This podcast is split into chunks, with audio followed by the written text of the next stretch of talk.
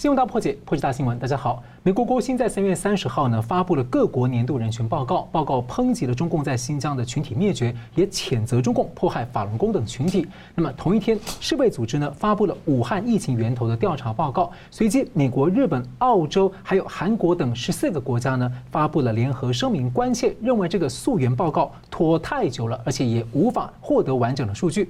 不过，拜登的国务卿呢先前二十八号呢就已经先暗示不会追究中共的责任。同一天，川普呢是成立了第四十五任总统网站，要宣誓捍卫执政路线的遗产。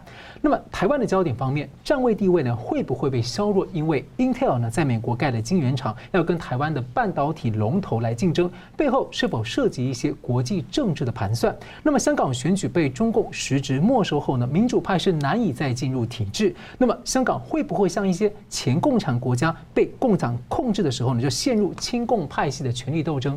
会不会上演中共在一九四九年以后一手导演的一些悲剧情况？我们介绍破解新闻的来宾，总体经济学家吴兆龙老师。啊，主持人好，桑普老师好，各位观众大家好。时事评论人桑普律师，主持人好，吴老师好，各位观众朋友大家好。而拜登政府对中政策看起来很明显就是软硬两手，不过在强硬姿态的背后呢，迹象显示啊，实质在一些关键议题或经贸上面出现了有一些妥协配合的倾向。但相较川普政府，那最新的迹象是，拜登的记者会还有美中阿拉斯加呢会谈都不提追查中共病毒的问题。那么国务卿布林肯二十八号接受 CNN 的访问就暗示，不会因为中共处理疫情的方式来惩罚中共，而强调要防范未来的疫情。但相调相对照之下呢，川普总统时期啊，曾经定位中共病毒呢是比珍珠港更严重的袭击，要多次表态要追究中共的问题。那么前国务卿蓬佩奥三月三十号也痛批世卫最新的溯源报告就是骗局，是中共和世卫持续共谋发布假消息。武汉病毒所几乎就是病毒源头，而世卫组织就是共犯。目前。中共病毒持续的变种让人很担心啊！那美国虽然大范围的注射疫苗，不过还是恐怕会爆发第四波的感染。那美国的 CDC 疫疾管局主任也担忧说，他甚至这样形容，他说世界末日即将到来。所以请教两位，我们先请教那个教龙老师啊，您觉得说怎么看？说布林肯在台湾、香港、新疆这些议题上表现很强硬，不过呢，在疫情追究的姿态啊，让人联想有让步的感觉。这种软硬选择的背后啊。可能指向会什么样的一个美中局势的走向？你现在做了一个很不错的观察，就是注意到布林肯国务卿的态度上说，所谓对疫情似乎不怎么追究责任的问题。那这个大再大的一点来讲的话，我说拜拜登政府对中共的态度，之前说叫做嘴巴反共，不嘴嘴巴反共，行动呢是亲共啊，或者说这个宣传上言语上啊。好像跟中共来硬的，但是实际行动上呢，其实是软的啊，会有这种可能性。那就于就这个疫情的那个问题哈，是这样看，追究疫情的责任是肯定要做。那这件事情呢，等于是悬在中共头上的一把剑，什么时候掉下来不知道。所以中共呢，一直会有会一直有压力。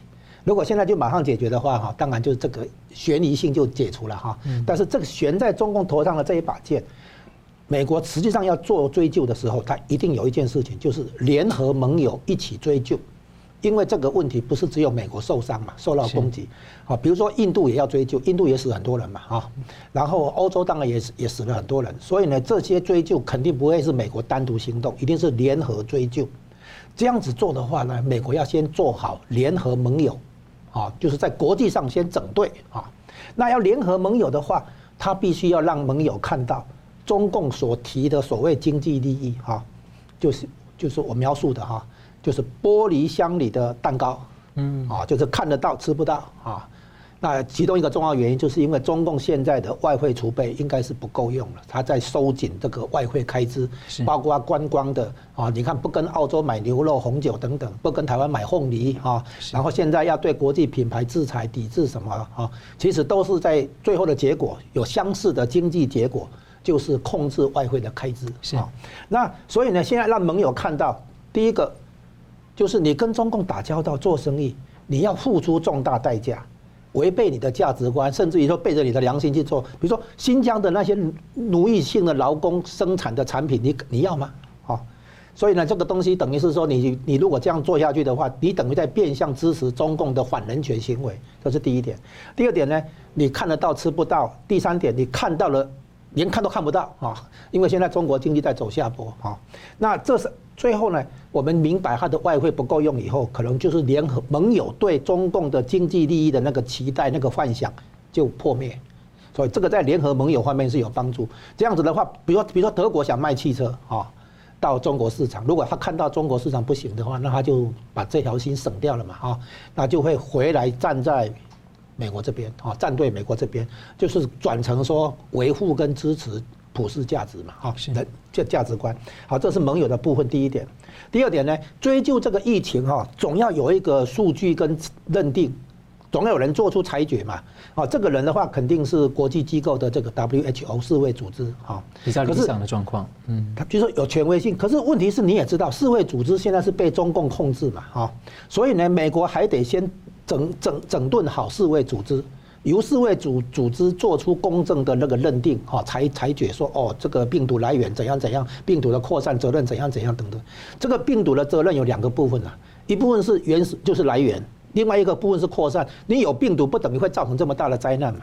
你这个扩散的部分也其实还是重点，因为如果你只是在中国境内有病毒，你没有传到国外的话，国际上要对你追究的话，大概也也不容易了哈，就是不不同等级的。现在是因为它让病毒扩散出去，哎，这个部分是肯定可以追究。啊，那源头的部分也要追究，并不是说你有源头就一定会出事嘛，哈。有时候你防范的好的话，疫情还是会很快消退嘛。所以呢，这这两个问题的追究了哈。那现在你要担心说，世界卫生组织是不是有被渗透嘛，被收买，甚至于跟深层政府有勾结哈？好，那第再来一个。你做好了前面两步以后，联合盟友啊，然后呢，这个整顿好世卫组织，好，你要开始追究了。现在有个问题，这个案子一追究下去的话，肯定是天量的赔偿金额，好，那这个赔偿金额的结果几乎只有一个结果，就是导向开战，就是说你要我赔那么多，我如果打赢的话，我就不用赔；我中共打赢的话不用赔；我打输了还是一样赔这么多，我索性就打一仗。所以如果联合索赔了，不是真的是索赔下去的结果哈。中国金融跟经济几乎就是一定崩溃，在那种情况下的话，我干脆发动战争嘛，啊，说不清楚了嘛，到时候就是以战争的那个来盖过这个索赔嘛。不过，他其实追究责任也有像说其他刑法面或是其他的面向，除了索赔之外，还是有其他部分啊。当然，他是担心索赔万一被罚的话，反正最后就是发动战争嘛。啊，你要怎样，对不对？发动战争以后，那个前面就不用不用都管了。我打输了还是这么多嘛，我打赢的话就省掉嘛。所以你如果真的追究到底的话，你如果不，除非你是虚晃一招哈，走走这个走走做做样子，你如果真的要追究的话，就是几乎等于逼中共那那个开战了哈。再来。追究下去，还有一个产生一个严重的问题，就是会认定中共是在发动生化战，这样的话就会成为人类公敌。这个生化战跟核子战这两个东西是绝对不允许的。啊，你不能像美国，哎，不，中共常常会说，你美国以前对对待黑奴有黑奴问题，有人权问题，那美国也丢过核子弹给日本啊，你是不是也要丢核子弹？你不能拿过去的行为来来给自己正当性啊，你懂吗？现在中共经常会说，哎，你过去还不是怎么样，对不对？这个都不对，哈。所以呢。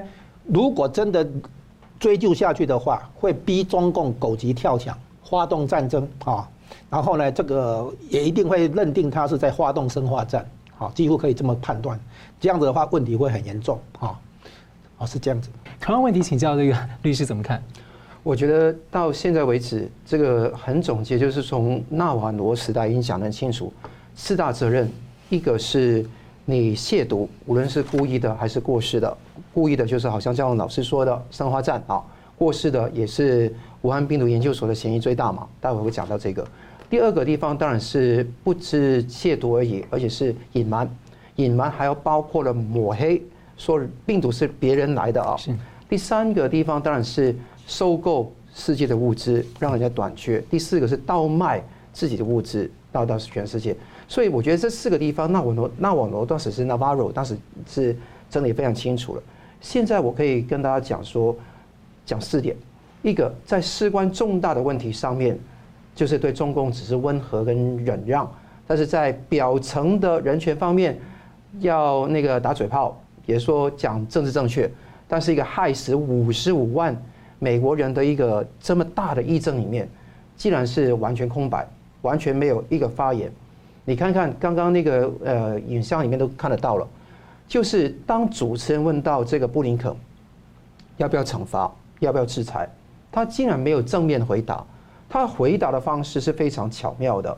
他说：“疫情没有过去，但需要确保一切努力防止另一波的大疫情，减少那个以后的损害，也要防患未然，确保存在一个包括 WHO 世界贸易组织以内的一个系统，呃，世界卫生组织以内的系统，而且在大流行出现的时候要公开透明分享资讯，而且国际参加，哎，国际专家参呃专家来参与等等。但我觉得这些事情都没有回答问题啊。”要不要制裁？我讲过了。如果说你今天是一个普通的关税、关税战、贸易战，你可以咬一小口，可以大口。但这个五十五万人的血泊，一个死亡生命，你要咬多大口？一个中途岛战争，一个是那个当时哈攻击夏威夷那个战争，都不会死那么多人吧？五十五万人是一个大战级的一个死亡人数。如果证实中共是发动生化战，或者他有重大过失的话，这个是一个不是用求偿这么简单来处理的事。何况现在布林肯什么都不说，为什么？一咬就咬很大口嘛，他咬下去怕华尔街集团、深层国家跟中共的关系断掉了。好，这个地方就是最重要的软肋。待会我们会讲到软的问题，所以这个第一点。第二个地方我们看到是报告讲什么？布林肯，你说一声话嘛？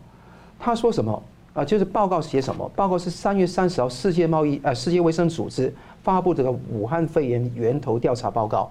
他写说，武汉肺炎病毒通过第三方动物从蝙蝠传染给人的可能性比较大，从实验室泄露的可能性极小极低。各位，这是违反常识啊！十三个国家，包括美国在内，都发表联合声明说这个太晚，而且缺乏完整原始的数据。白宫竟然说什么？白宫发言刚刚说沙奇，他说什么？缺乏关键的资讯跟访谈，要求这个不及格的组织要进行第二阶段的调查，由独立的国际专家组织不受限去取数据，实际的访问当地等等。各位，世界卫生组织都已经跟中共暗通款曲很久了，谭德赛、习近平都勾搭在一起的。出这份报告，提出一个说从实验室泄露的可能性极小，这一种的结论出来，根本应该丢掉吧？你看蓬佩奥怎么说？蓬佩奥说这个是 shame，这是 shame 的 report，那个是一个完全是一个骗局。他觉得说退出世界卫生组织当年的决定是对的。他因为谭德塞跟习近平勾结，关键时刻隐瞒病毒人传人，而且武汉病毒研究所。是最有嫌疑的，四位是帮凶。刚刚主持人也提到这一点，所以这个地方才是应有的态度嘛。你布林肯没有讲这些，天天讲什么？中国在帮助写报告，没有负面说的哦。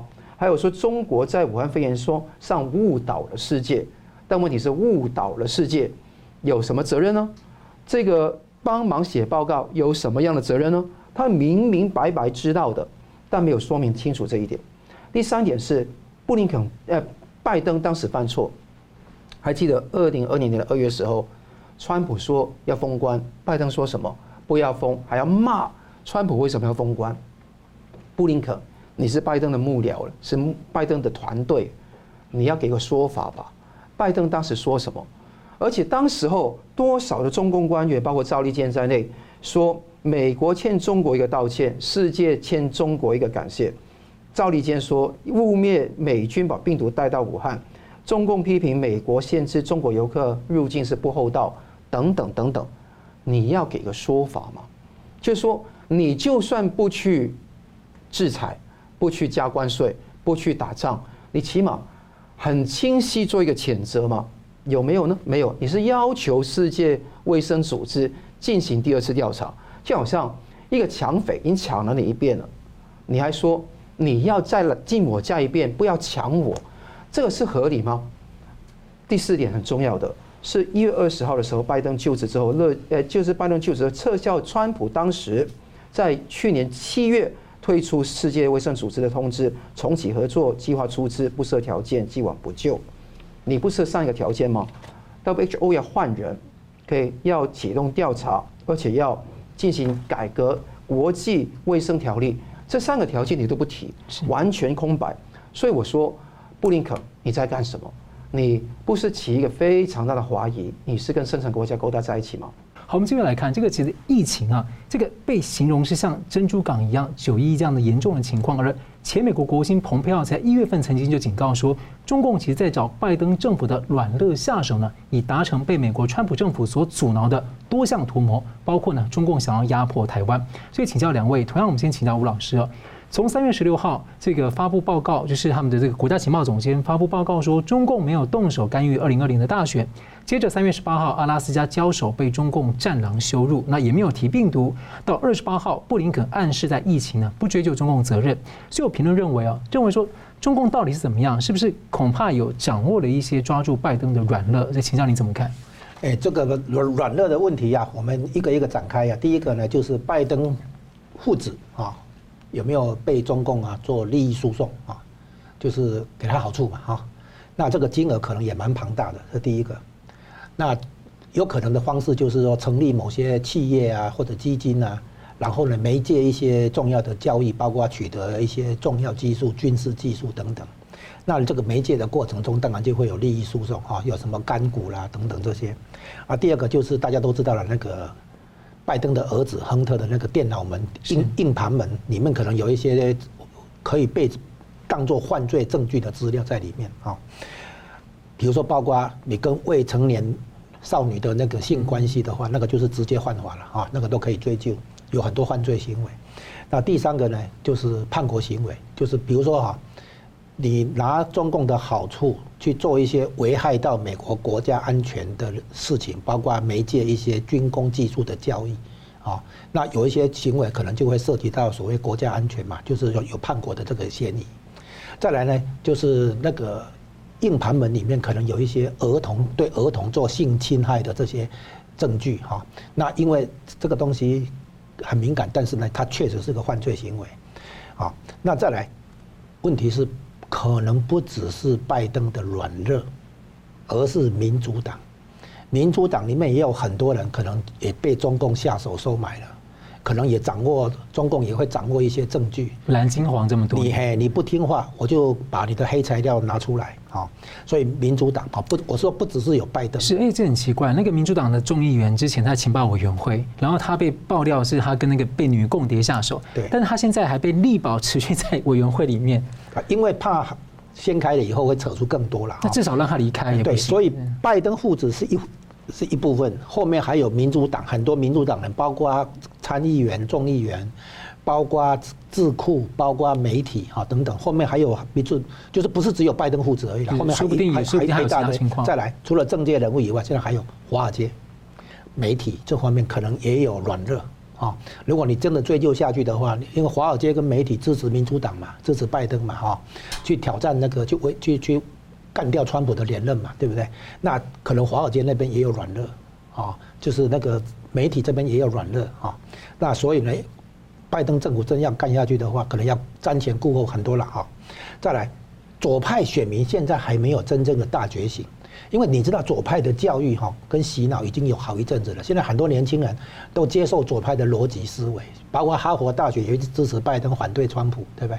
那其实这个要让左派觉醒的话，可能需要会一番功夫，让他们看到啊，原来拜登是这样搞，啊，原来左派的政策是这样搞，所以要让他们亲眼见为凭，让他们你川普跟他讲说这样不对，这样不好，他们听不进去嘛，对不对？所以干脆让拜登去做，所以现在可能拜登这边不急着。就是说，等于是好让你觉得他好像有软肋了哈。再来一个重点，当然就是选务弊端的追究。如果选务弊端的追究哈，它是拜登政府心头的一块大石头了，因为这个会威胁到他执政的这个正当性了哈。好，那我们现在看看哈，就是这个疫情的背后，如果追究下去的话，严重的话，就是刚刚提到是不是蓄意投放？是过失，好过失的话也有过失的责任。如果是蓄意投放的话，那相当于在发动生化战，因为那个武汉病毒实验室据说也是军方的生化研究室的哈，那只是把那个一般的实验室盖在那边。好，那有一个问题就是美国深层政府跟中共有没有勾兑，有没有勾结在一起做这件事情？有一种说法就是说，美国深层政府让中共来干这个脏活。所以中共才会一直讲说病毒来源来自美国哈。虽然掰来掰去，但是有有没有可能是勾结的结果？深层政府让中共来干这个脏活啊，所以中共觉得怪怪我不不服气这样子，所以拜登这边也不敢真的追究下去，真的打下去啊。那一个可能性就是啊，很简单，深层政府已经看到一件事情，就是疫情扩散之后会带来通讯投票，通讯投票就提供了舞弊的空间，然后舞弊的结果就可以把川普的连任干掉啊。所以川普如果把拜登政府如果追究下去的话，可能最后会打到自己，让大家发现哦，原来你的当选是怎么样，就是说有所谓正当性的危机了。对对，拜登政府来讲，好，那联系到国际形势的话，哈，就是说现在美国已在证明，在疫情追究之前，先证明跟中共会谈没有用，跟中共谈判没有用，啊，谈的东西不会变成协议，变成协议啊，签了也不会执行，啊，那这样子的话。美国要证明这一点的话，从人权问责法案打起是最有效的，哦，让大家慢慢的发现，都不要再就跟中共扯东扯西了哈。以后到了疫情追究的地方啊，就直接下手。所以美国现在在还在做的就是布局，啊，联合盟友，然后一起追究。然后真的追究下去的话，很可能事情会很严重，对不对？那放在后头，不是不追究，我估计应该是放在后头，因为这个事情不管谁来执政，都都会追究的。好，那同样问你请教桑普律师怎么看？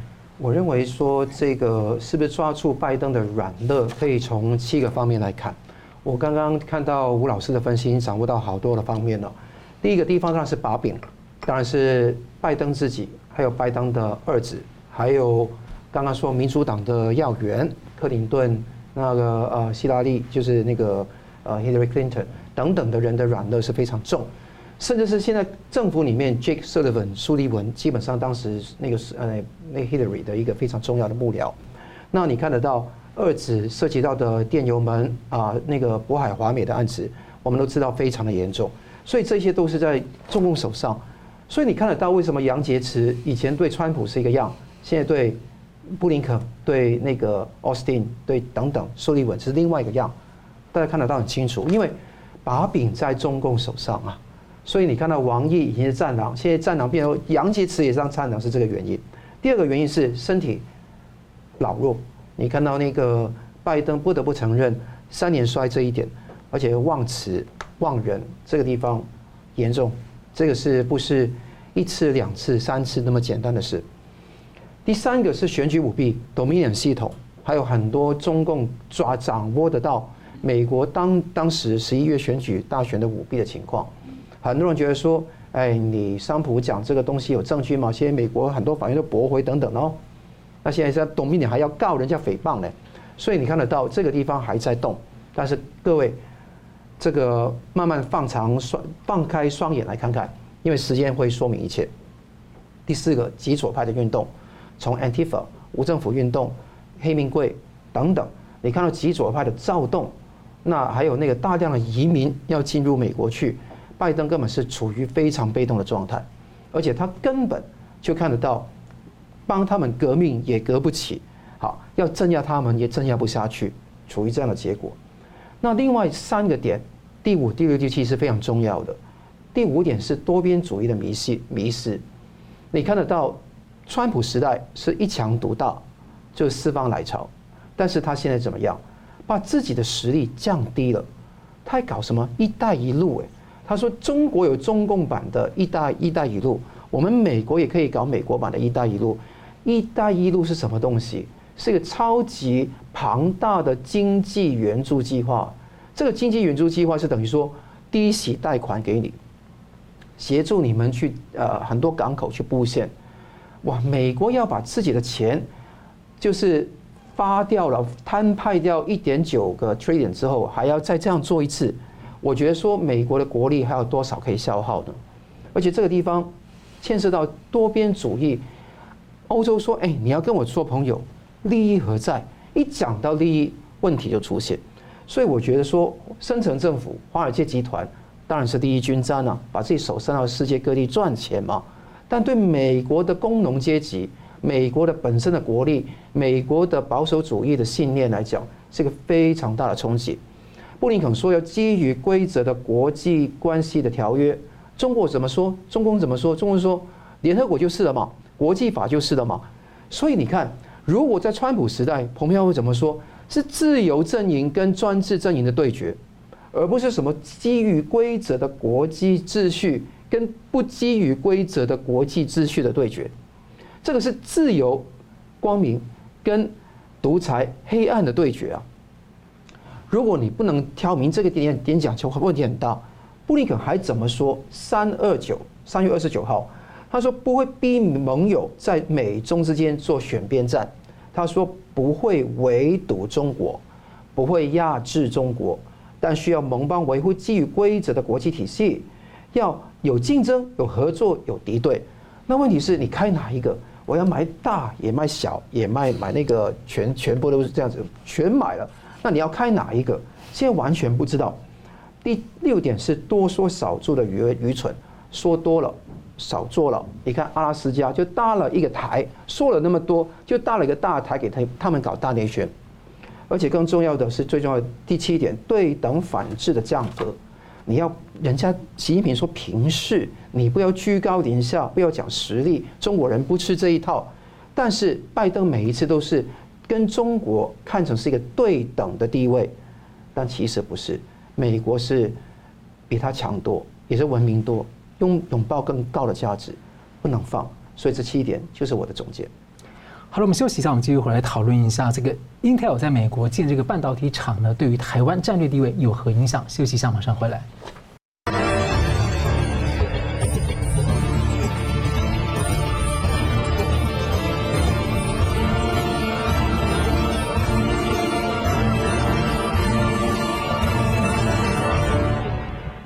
欢迎回到新闻大破解。台湾是全球半导体的产业重地，那这也是台湾在印太区域的核心，还有第一岛链核心位置之外呢，位居战略要地的关键因素之一。那全球的晶圆代工呢，台湾的台积电市占率近全球的百分之五成六，五十六。那联电呢占了百分之七，所以台湾就超过了六成。不过呢，最近遭遭遇了一项挑战，上个星期啊，这个 Intel 在美国要新设晶圆厂，要做这个晶圆代工，消息出来了，台湾大多数的媒体呢。第一时间报道角度是要剑指台积电的强大挑战，而且当天台积电股价下挫，跌破了季线。不过在三天内呢，就收回了季线。那所以请教两位，先请教吴老师，Intel 曾经是这个全球半导体的龙头啊，那后来被台积电赶过去，那还在代工制程啦、极紫外光 EUV 的学习曲线啊、学习的曲线或者这个成本结构，其实都远不如台积电的实力。那 Intel 现在在美扩建这个晶圆厂，它的目的，大家认为说，例如说要增强被台湾拿下六成的这个代工商机，还有就是美国可能有考虑说不要过度依赖台湾的这个国安考量。再来就是说，有您觉得有没有其他一些值得关注的面向？例如说可能有国际的政治盘算等等。哎，关于英特尔切入晶圆代工这件事情哈。呃，我们首先要了解一点，就是在全球范围内哈，在重要的市场里面，领导者被挑战，这个是正常而且合理，是而且最好有。比如台积电现在是晶圆代工的老大哥哈，市场占有率目前是在百分之五十六啊。如果加联电的话，台湾的这个整个市场占有率就超过六成哈，到百百分之六十三，那人家就会说。担心过度依赖台湾，而不是台台积电哦，讲台湾对不对？就是整整体来讲，台湾的这个产业供应链哈，变成说让全世界来依赖嘛哈，那这个对别人来讲是有风险的哈，这样子。所以呢，有人挑战台积电的话，起码可以让台积电不用陷入以后这个被环垄环垄断法来争办哈，就是说有人竞争嘛哈。所以 Intel 并没有把那个另外一个小弟弟哈 AMD 打垮。就是在平在那个电脑跟笔电的晶片里面，对，英特尔当然是老大哥，对不对？是。可是他也让 M A M D 活着哈，证明我没有垄断啊，就是有人有竞争者。所以现在台积电呢，乐于看到别人进来挑战啊，那个比如说韩国三星嘛，对不对？或或者中国大陆的一些半导体厂，可能想要进来做晶圆代工嘛。那哪怕你的市场占有率只有百分之三、百分之五、百分之七都 OK，就是说基本上证明台积电不是垄断的哈，不要用垄反垄断法来对付台积电嘛哈，是这样子。然后呢，第再来一个，台积电的这个股价哈会向上冲的一个关键时刻，就是英特尔对台积电下单嘛，啊，就说英特尔可能要把自己的某些晶圆代工、晶圆制造的业务也让出来。哦，所以他对台积电下单的结果，让台积电哦连好像是连涨两根停板的样子哈。到比如说涨到四百六十几哈，那个时候，然后整理一下以后又过五百过六百，对不对？最最近这一波到六百七十九最高点，那这个情况是这样。英特尔有指标作用，所以英特尔对台积电下单的话，当然毫无疑问就是一个很明确的信号，就是对台积电的晶圆代工业务的一个肯定啊。同时反面来讲，就是说英特尔自己要做晶圆代工也做不来，做不好，就是说比追不上台积电啊。那现在我们看他自己的晶圆代工业务其实是要是做过的，他做过的，而且现在有收缩的这个情况，现在又要缓过来，那出有什么特别的吗？哦，是这样子，第一个哈。我们现在传统的理解，对于晶圆，诶，他要投资两百亿美元哈，进入晶圆代工。第一个理解当然就是说，他对台积电构成挑战。第二个呢，就是说不希望关键技术哈，这个太过依赖台湾。好，可是现在现在讲，第一个，他有美国政府的补助款，所以两百亿的投资金额里面，如果补助款几十亿美金啊，那设厂成本是减少很多的啊。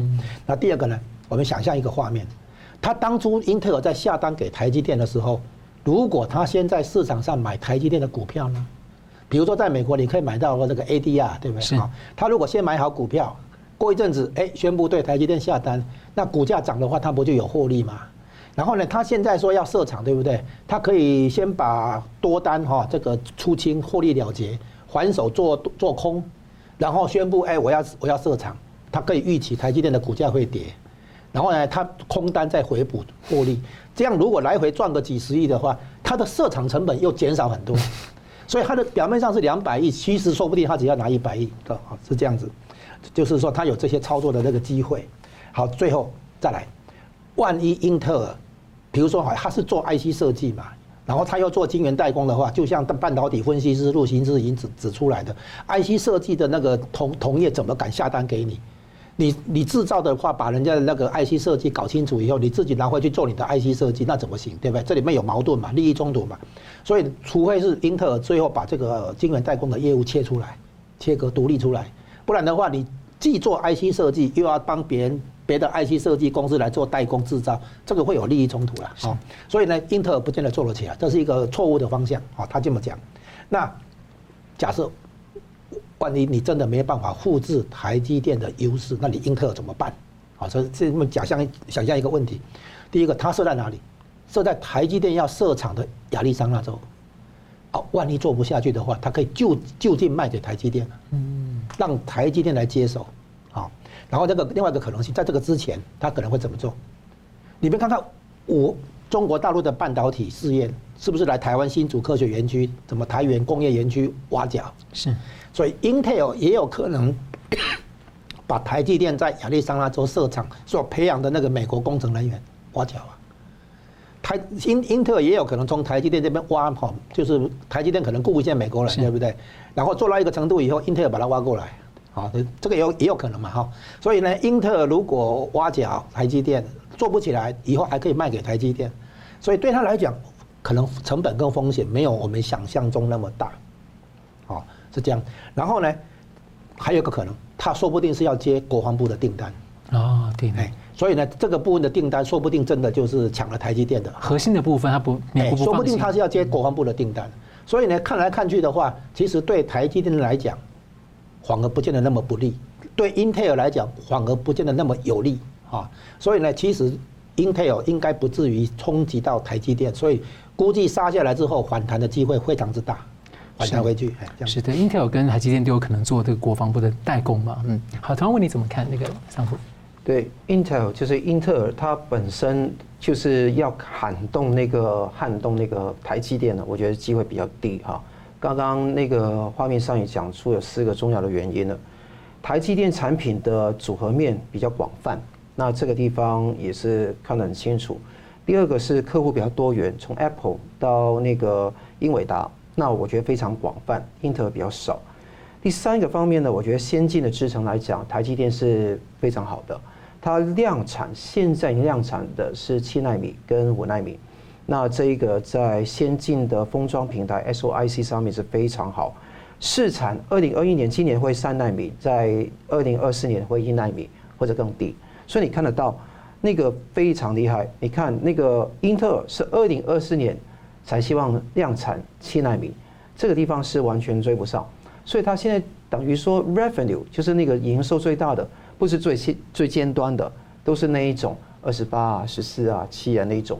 但是问题是，你要在这 ICT 产业里面要拿到第一名，不是那么简单。那你看第四个很重要，资本支出跟研发投入的第一道，你看得到台积电是 number one 的。台积电是二零二一年提升了超过四十趴的那个那个资本的支出，达到一年两百五十到两百八十亿美金。英特尔呢，才是一百九十到两百亿的美金。所以我觉得基本上英特尔要投入的也是相当少。刚刚吴老师也提到，设计跟销售应该错开，应该有利益冲突关系。所以你看到这个 CEO，英特尔的 CEO 哈，那个杰辛格哈，他基本上做的是半导体的百货业，但是你制造出设计出来的东西，AMD、高通、博通、英伟达会买吗？因为都是你的竞争对手啊，所以这个地方也是形成另外一个非非常难的一个点。所以我觉得不分拆。根本没有办法成功。那好，就算你英特尔能够成功的机会有，都是在起码二零二五、二零二六年的时候，都是以后的事。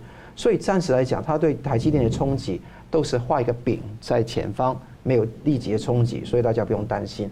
而且英特尔是用了很多的政府补贴，刚刚嘉荣老师也讲到，而且是基本上是没有办法去追上半导体产业的云端化的政策。所以这是另外一个大的问题。好，现在就是英特尔的东西是一个层面，中国有什么样的看法？中国的做法，中芯国际，国际这个是川普时代看他进一步，他要踩一脚；看他进第二步，再踩第二脚的一个公司。中芯国际是美国现在啊，拜登政府想酝酿去解禁成熟制程设备的材料出口，这个地方。是一个警讯，真与假不知道，但有这个风声传出来，甚至中芯国际声声称是旗下十四纳米的制程良率已经追平台积电，达到九十到九十五趴了，而且这个地方呢也会订单满档到二零二二年为止的，非常厉害。但是正是川普的政府在二零二零年的五月说，你卖给海思半导体，就是华为下面的企业的所有东西啊，那个叫麒麟七一零 A 处理器。那个什么叫投投到那个荣耀那个 Plan 四 T 的手机那个东西，完全把它停掉，不能卖。好，到去年的十二月十八号，商务部把这个这个中芯国际列入实体清单，拒绝十纳米以下先进制制成的设备进出口。是，所以你看得到，这些都是川普时代的功劳。拜登呢，现在都是检讨中。那检讨这些政策都都当时。同时呢，就会引起非常大的疑问。就算连要解禁这一点哈，路透社也是呃三大新闻社之一，路透社也是提出很大的质疑。所以你看得到，中芯国际本身在跃跃欲试，他就有一个叫梁孟松的人，同从台积电、三星之后挖过去的。你看看这个中芯国际吸人吸呃技术的能力非常强，要提防。所以一个是 Intel。英特尔是一个非常就是呃有实力的竞争对手，我们是佩服。一个是想偷的、想去抢的中芯国际，在佩服。所以一个真的竞争对手，一个是抢匪。所以这两个是盯紧台积电的。那当然你还有其他竞争对手，比方三星等等，那个就不说了。但是可以肯定是中共是不是用这个地方来挑动一些矛盾？那挑动矛盾的重重点是要说挑动起华尔街集团跟。深层政府之间的那一种关系，啊，还有那个拜登政府的关系，还有跟台湾的离弃。大家知道，英特尔要在美国完全取代台湾在台积电是不可能的，我觉得短期内也不可能。中国的中心要取代台湾的台积电也不可能。但有一个东西很可能，就是台积电从台湾的护国神山神山变成美国的护国神山，因为台积电会投资到 Arizona 去开厂。去 R&D，去有 Mega Site，这个东西会慢慢铺开。这个地方有些台湾的人觉得说，哎，就全部把台积电的弄过去美国就好了。其实不对，这是国防啊！你要台湾成为美国不得不保护的一个对象，必须要把很重要影响到美国的产业部分留在台湾。投资是可以的，核心不能丢。我觉得这个是很简单的一句话。所以我觉得说以后中共会在这个地方多缴获，从台湾的护国神山变成是美国的护国神山，把它先睡过去。但是既可以当美国的护国神山，但必须要仍然是台湾的护国神山，这个很重要。好的，我们休息一下，继续回来探讨一下香港的选举被实质没收之后呢，香港的亲共派内部会掀起权力斗争来波及其他的民众，香港的局势会怎么走？休息一下，马上回来。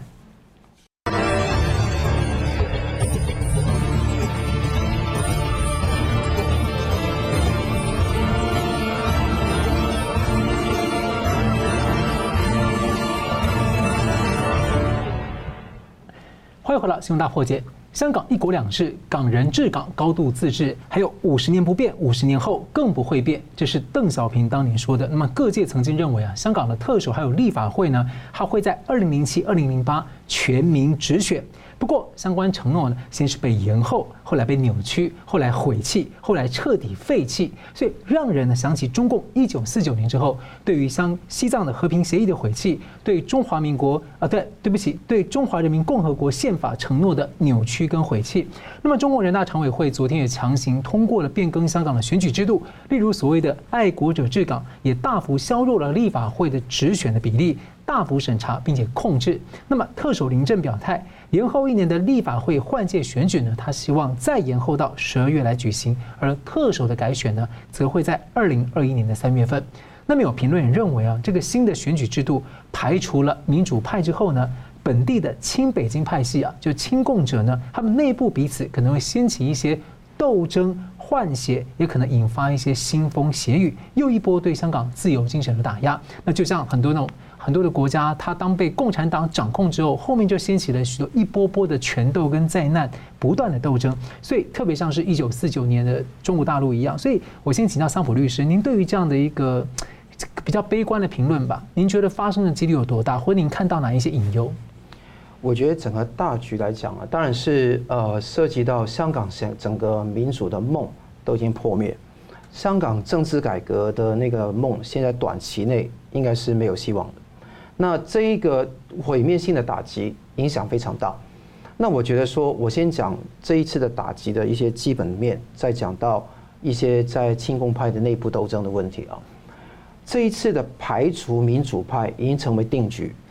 这个所谓的选举改革可以分为三个方面来谈，一个是提名，就是说你去选，你要得到提名，你才能选。是提名是，你看完整个制度，分析完之后知道，牢牢掌握在中共手上。是，他的秘诀就是特这个选举委员会，以前这个选举委员会一千两百个人选特首，现在这个选举委员会可以选特首，可以选立法会部分的议席。就是九十席里面四十席，是另外还可以提名所有的那个呃候选人，是立法会的候选人，所以我觉得这个地方已经成为一个叫做预选机制或者说筛选机制。这个选委会呢，基本上的改革非常的复杂，简单来讲是分为一千五百个人里面分为五个不同的组别，他们就五大界别。对，那这五大界里面第五个是新增的，就什么？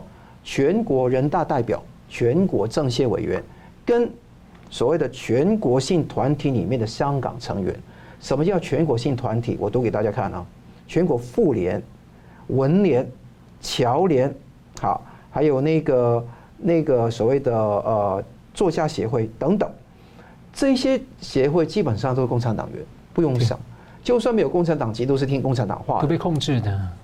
那你如果要选？一个立法会的议员，你说，哎，我就现在立法会的议员是这样子，立法会七十席改成九十席，四十席是特首，呃，是那个选举委员会选出来的，三十席是功能组别，那二十席是直选，一半都没有，四分之一都没有，三分之一都不到，对，都不到。那这个情况还不止，你要去入场票吗？你要一百个人的提名之后，取得刚刚说的。那个选举委员会五大组别，每一个组别至少两票。那你第五个组别全都是共产党员，要两个人能够提名你，你才有资格去参选立法会。可见你不是中共的同路人或者统战对象，省的吧？这不可能。这个是匪夷所思，牢牢掌握提名权。第二个地方是你提名了以后，还有第二关，叫做参选资格的审查，有个叫做呃候选人资格审查委员会，在这个之前还要把两道关卡，香港的警务处要有一个国安处先预审，之后给香港的国家安全委员会第二审。之后才丢给这一个叫做候选人资格审查委员会，他的决定终局的不得上诉，而且也不会公开任何的程序给大家知道。所以这个地方比伊朗那个神学制政权政权那个东西更神秘啊！啊，这个地方是一个资格审查委员会第二道防线。是第三道防线，刚刚讲了，就算你过了两关，骗了中共，中共也用你骗的人。你就是在那个地方去选了，给你选上了，只选一席二十席，功能组别三十席，选举委员会是他们自己同路人四十席，你永远过不了半数，你怎么算都改不了不变，呃，都过不了半数。难怪美国的那个当局他说这个是假投票 （sham vote），而且英国的外相拉布也是在 Twitter 上说中国违反中英联合声明，扼杀扼杀香港的自由。破坏中国对于国际的责任，所有反共者从头到尾都没有办法进入到选举里面。是，所以大家看得到这种情况已经到了一种丧心病狂的状态。那你特首选举预定明年三月开展，那那个立法会的选举也从今年的九月延后到今年的十二月，所以看得到这个选举已经毫无意义了。难怪就是说，就就算你香港最温和的民主党，比如民主党派里面的温和的一点的。他也说，他要重新检讨要不要去选了。那我知道台湾很多在白色恐怖时期有很多那一些反省，他会觉得说要什么空间、什么议席都要去争取，不要放弃任何的机会去进入到议会里面去。尤其日本统治时期或者国民党白色恐怖时期都应该有这样的趋势。但是问题是在这一种游戏规则底下是史无前例的。日本统治时代跟国民党同时代都不会这样子，对，大拉拉的去预选一些人，筛选一些人。当你进入到之后，你跟选一个人大代表、选一个政协代表有什么分别呢？没有分别。所以这个地方引起大部分的民主派人士现在不选。那这个地方会不会产生新的冲击？体制外，我们还有没有空间去发挥公民社会功能？甚至在香港以外，包括我在内。有没有发挥这一方面的功能？这个地方都要往后看。另外一方面，亲共派系也大斗争，大家看到说，那个共产党就不斗不行。那原先那些地下党，那个所谓的民建联、公民工联会系统，是老一批的建制派，他现在派了新的一批建制派来组织一个叫做紫荆党，洋紫荆的紫荆党，他把“洋”字删掉，就紫荆党啊。紫荆党呢，基本上创办者是黄秋智，说原来那些建制派呢是没有用脑来反对，然后有一个田飞龙，全国港澳研究所会的理事说，中央不要忠诚的废物。那这个忠诚废物是讲原来民建联那些人，那互相咬来咬去。你看在共产党的逻辑底下，如果没有上面的收益来斗，基本上不会公开这样子来斗的。所以肯定这个地方就是共产党内一方面来洗洗澡，另外一方面也要做一个大内宣跟大外宣，显示给世界知道，哎，有反对声音的，有不一样的意见的，香港还是会有不同的杂音的，但不要忘记这些杂音都是共产党里面的党员之间的一场戏来的。所以我觉得希望大家能够了解，这个并不是真的会导致香港有值的这个民主的非要的一个东西，而是。共产党员在习派跟不亲近习派被斗争的那一派之间的一个斗争，这个会扣连到二零二二年的二十大的选的情况，也会扣连到二零二二年的三月所谓特首的所谓选举，所以这个地方要好好看。但无论如何，香港的自由精神已经到了很受到了很大的打压，所以这个地方完全毫无悬念。假选举，你问我桑普，我觉得说没有任何道理再选下去。这个地方唯有保存心火，保护自己身体自由，到自由的地方才能够畅所欲言。老师，你觉得会有这可能性吗？诶，共产党的做法里面统一战线哈，他先把共产党之外的人叫做社会人士、民主派等等，啊，先联合过来，先斗争主要敌人啊，比如说当时以前叫做国民党政府。是。好，等到斗下来之后，这些盟友就变成下一波的这个次要敌人了哈，变成下一个波斗争的对象。啊，比以香港为例的话，啊，诚如刚才昌普老师描述的很多选举上的细节啊，对，比如说他先联合亲中派，啊，来斗这个民主派，民主派亲西方，哈，那亲中派很觉得他在为祖国大陆效力嘛，哈，然后呢，等到民主派被斗垮了以后，他再提新的亲中派来斗那个老旧的亲中派，啊，然后呢，将来再提更新一波的亲中亲中派。其实大概也就是最近才从大陆移民到香港的人啊，来把这个这个前面的那个亲中派又取代掉，所以到最后的话，亲中派全部都是听共产党的啊。好，现在我们现在看到的东西啊，叫做香港要走向一国一制啊，就是香港要内地化。那这个意思就是说，习近平要完全收回香港，而不是一邓小平的一国两制下的收回香港。一国两制下的收回香港的话，香港还保利呃保持某种独特的地位啊。那当初刚刚收收回来的时候，邓小平的意思当然就是说，大陆这边尊重香港的那个特色啊，让让让香港保持某种程度的独立独立性啊。可是呢，这个东西等显然是维持不久啊。等到习近平上来的时候呢，他就要开始把香港完全收回。这个在民族主义情绪上会得到很大的满足，啊，就是习近平可以很骄傲的说，邓小平收回香港只是收回一半，啊，他这个才是完全收回。那收回以后呢，会对香港做清洗，这个就很像这个中共取得政权之后，对前国民党人，啊，就是原来的国民党人他怎么样？比如说打韩战的时候，就是把国民党的部队调去打，啊。就是他会对国民党人清洗，为什么？因为这些不是我的人，虽然投降了，虽然靠过来了，但是毕竟你不放心，你放心的肯定是从头到尾都是共产党人啊，你才会放心，对不对？被你打败的人，他靠过来的话，你其实并不放心，你会想把他们消耗，哎，把它用掉、耗掉啊。所以香港里面有很多人，他们是不放心的，因为当初很多香港人是从大陆离开，大陆人哈离开大陆逃亡到香港的，他们对共产党是清楚的。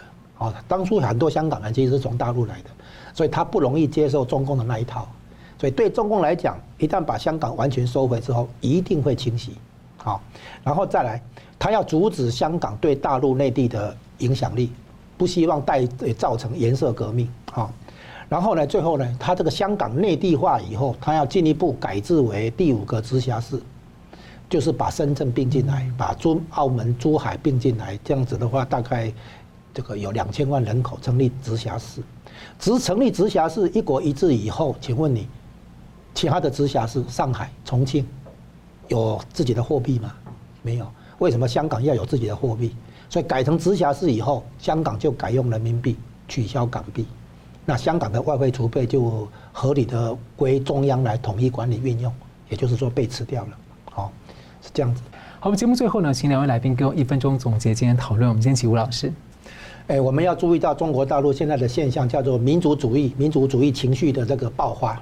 那民族主义很容易发展成集体主义，啊，那集体主义很容易发展成集权专制的体制。